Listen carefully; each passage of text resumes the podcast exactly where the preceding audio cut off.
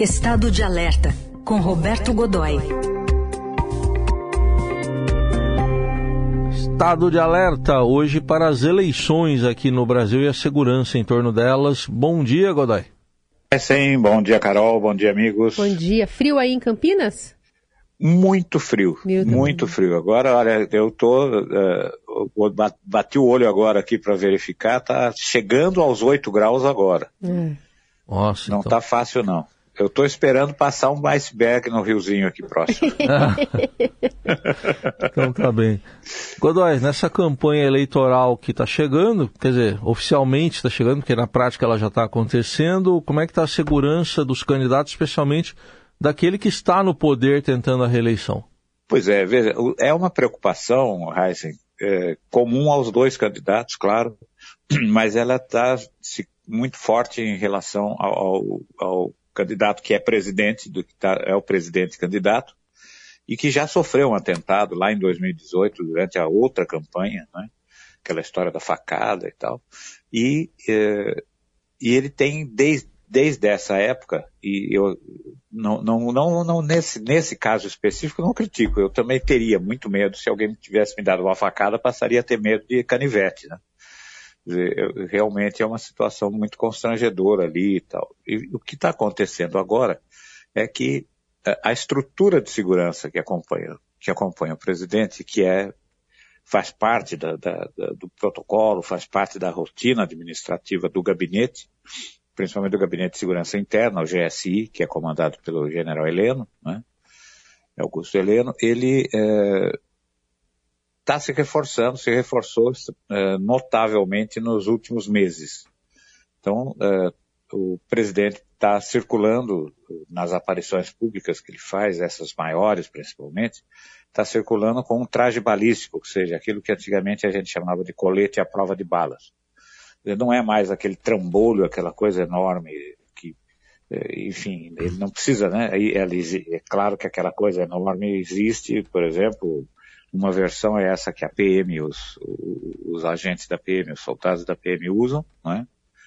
É, existem outras também, e, e, olha, ele usa uma muito tecnológica, é, é um tecido é, resistente, é, resistente a impactos de alto impacto, munição pesada, inclusive, e que ele usa debaixo daquele, todo mundo já viu, daquela jaquetinha azul marinho que ele anda, com a qual anda do lado para cima e para baixo, em situações às vezes até incomuns, né? o dia quente, aquela coisa toda, e lá tá ele com aquela jaquetinha, o zíper para cima, que é, aquilo é para dar uma, primeiro para segurar no lugar, segundo para dar uma disfarçada.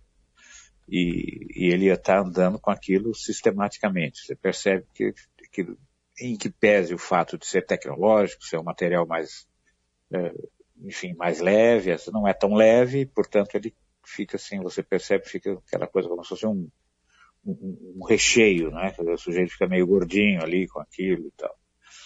Além disso, a segurança, a estrutura da segurança que acompanha o presidente também aumentou.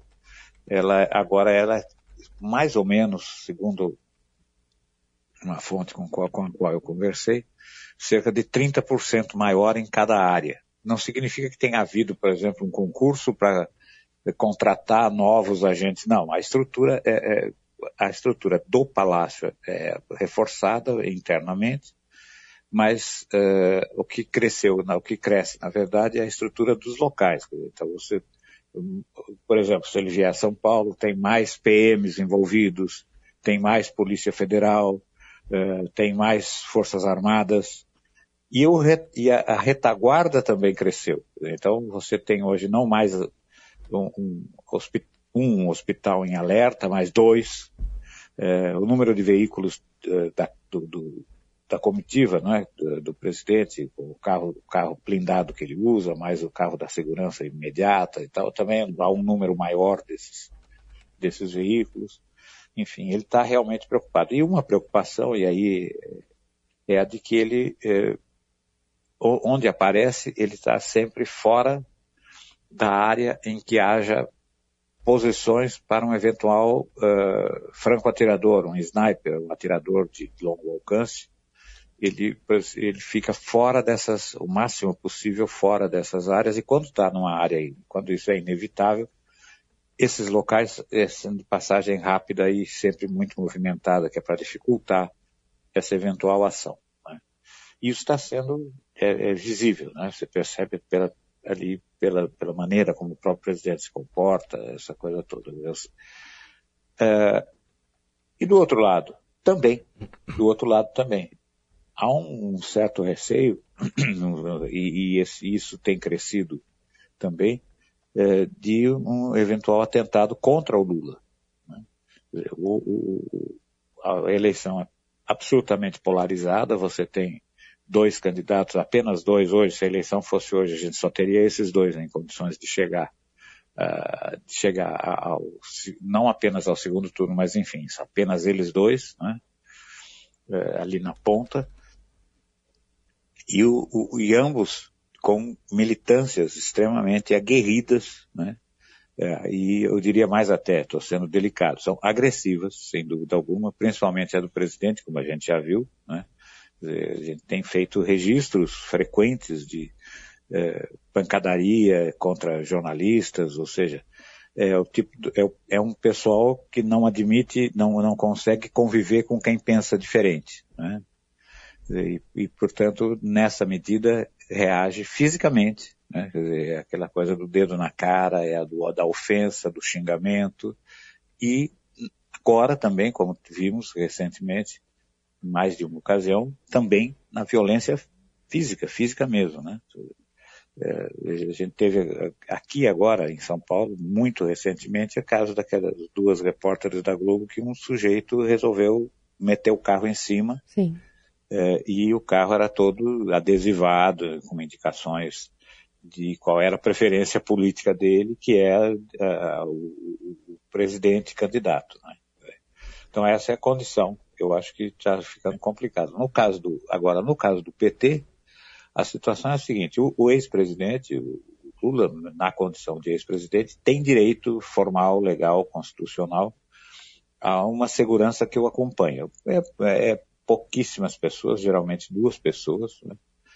é, mas isso não durante a campanha. É, é, na campanha, a Polícia Federal tem que reforçar isso aí, tem que reforçar esse, esse grupo. Mas isso ainda como pré-candidato ou já como candidato formal depois das convenções, Godoy? Não, apenas como você tem, pegou num ponto aí, Carol, apenas como candidato formal, uhum. depois que ele tiver formalizado a candidatura. Até então, é, corre por conta dele, corre por conta do PT, corre por conta do partido.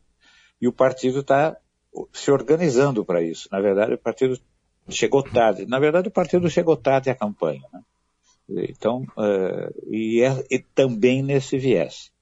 O Lula é uh, resistente a, a, esse tipo de coisa, ele gosta do contato com as pessoas, faz questão disso, faz parte do, do, do o produto Lula tem que ser composto por esse componente, tem que ser ali um dos componentes do, do Lula candidato, do produto Lula candidato, é esse contato com as pessoas ali. Isso cria realmente o expõe. E ele ainda não tem uma grande estrutura de defesa, mas já tem, de, de, de segurança, já tem. Né? Já está funcionando. Isso, uh, agora mesmo, na, na, na, na convenção, vamos chamar assim, que o formalizou como candidato, né? Isso já ficou bem evidente ali que tinha um pessoal profissional que o cercava eh, discretamente, com cuidado, não é uma coisa tão óbvia, nem precisa ser nesse momento, né? nem deve ser nesse momento, tão óbvia quanto a do presidente. Mas é uma, é um, são ingredientes a mais. Eu acho que é uma preocupação em qualquer, qualquer campanha, qualquer candidato, é, em todos os momentos sempre tem esse tipo de coisa, mas agora, por causa da polarização e do acirramento dos ânimos, está muito pior, né, Carol e Reis? Bom, e temos você aí para ficar de olho também nessas estratégias todas. Roberto Godoy está com a gente às quintas-feiras aqui em Estado de Alerta. Obrigado, Godoy. Até semana que vem. Um grande abraço. Até a semana, gente. Bom fim de semana geladíssimo. Valeu. É isso aí.